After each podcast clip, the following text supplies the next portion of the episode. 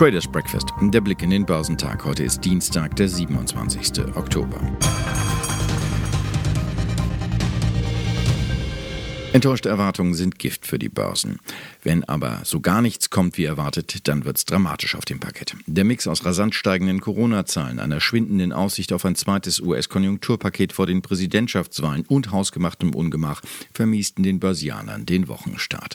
Erst recht, weil es hierzulande mit SAP einer der Hoffnungsträger auf eine erneute Technologierelle war, der mit einem schlechten Ausblick schockte. Dass der IFO-Geschäftsklimaindex zuvor hinter den ohnehin bescheideneren Erwartungen zurückgeblieben war, passte da ins Bild. Nur hat die Politik den Schuss gehört?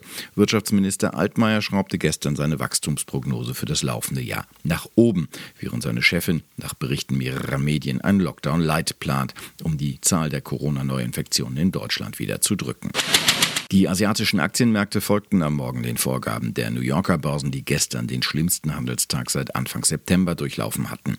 Wenn überhaupt, kommt so etwas wie ein Hoffnungsschimmer von HSBC. Die britisch-chinesische Bank gab am Morgen bekannt, dass ihr Vorsteuergewinn im abgelaufenen Quartal um 35 Prozent eingebrochen ist. Viele Anleger hatten noch Schlimmeres erwartet. Die Aktien in Australien führten die Verliererliste in der Region an, wobei der ASX 200 um 1,9 Prozent nachgab. Chinesische Festlandsaktien gaben bis zum Nachmittag Ortszeit nach. Der Shanghai Composite fiel dabei um 0,37 Prozent, während der Shenzhen Component um 0,1 Prozent niedriger war. Die Gewinne der chinesischen Industrieunternehmen stiegen im September im Jahresvergleich um 10,1 Prozent, wie das nationale Statistikamt des Landes mitteilte. In Japan verlor der Nikkei 0,4 Prozent. Der südkoreanische Kospi ging um 0,26 Prozent nach unten. Und das, obwohl Südkoreas reales Bruttoinlandsprodukt im dritten Quartal im Vergleich zum Vorquartal um 1,9 Prozent gestiegen ist, wie die Bank of Korea jetzt vorab geschätzt hat. Sorgen über steigende Neuinfektionen und schwindende Hoffnungen auf weitere Corona-Wirtschaftshilfen vor den US-Präsidentschaftswahlen hatten zuvor die US-Börsen schwer belastet. Überraschend schwache Daten vom Häusermarkt trugen ihr Übriges zur angeschlagenen Stimmungslage bei. Letztlich verlor der Dow Jones Industrial 2,3 Prozent auf 27.685 Punkte. Der marktbreite Standard Poor's gab um 1,9 Prozent auf 3.400 Punkte nach. Der Nasdaq-Auswahlindex sank um 1,6 Prozent auf 11.504 Zähler. Im Dow zählten die Aktien des Flugzeugbauers und Rüstungsunternehmens Boeing mit minus 3,9 Prozent zu den größten Verlierern. Im S&P gaben Lockheed Martin um 1,5 Prozent nach und Raytheon Technologies um 2,8 Prozent. Salesforce litten mit minus 3,4 Prozent unter den gestutzten Jahres- und mittelfristigen Zielen des deutschen Softwarekonzerns SAP. Die Anteilsscheine von Apple waren im Dow die einzigen, die im Plus schlossen. Sie hielten sich mit 0,01 Prozent stabil. Der iPhone-Hersteller wird an diesem Donnerstag seine Quartalszahlen vorlegen. Analysten sind optimistisch.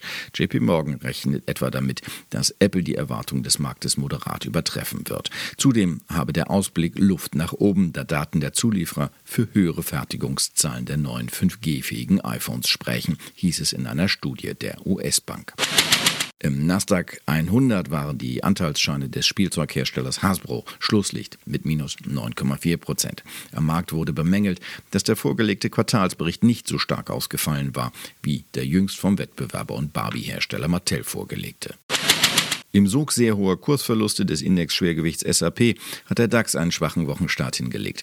Der deutsche Leitindex schloss am Montag mit einem Minus von 3,7 Prozent bei 12.177 Punkten, während die Titel des Softwarekonzerns nach einem enttäuschenden Ausblick um fast 22 Prozent in den Keller rauschten. Der MDAX der 60 mittelgroßen Börsentitel verlor 2,1 Prozent auf 26.703 Zähler.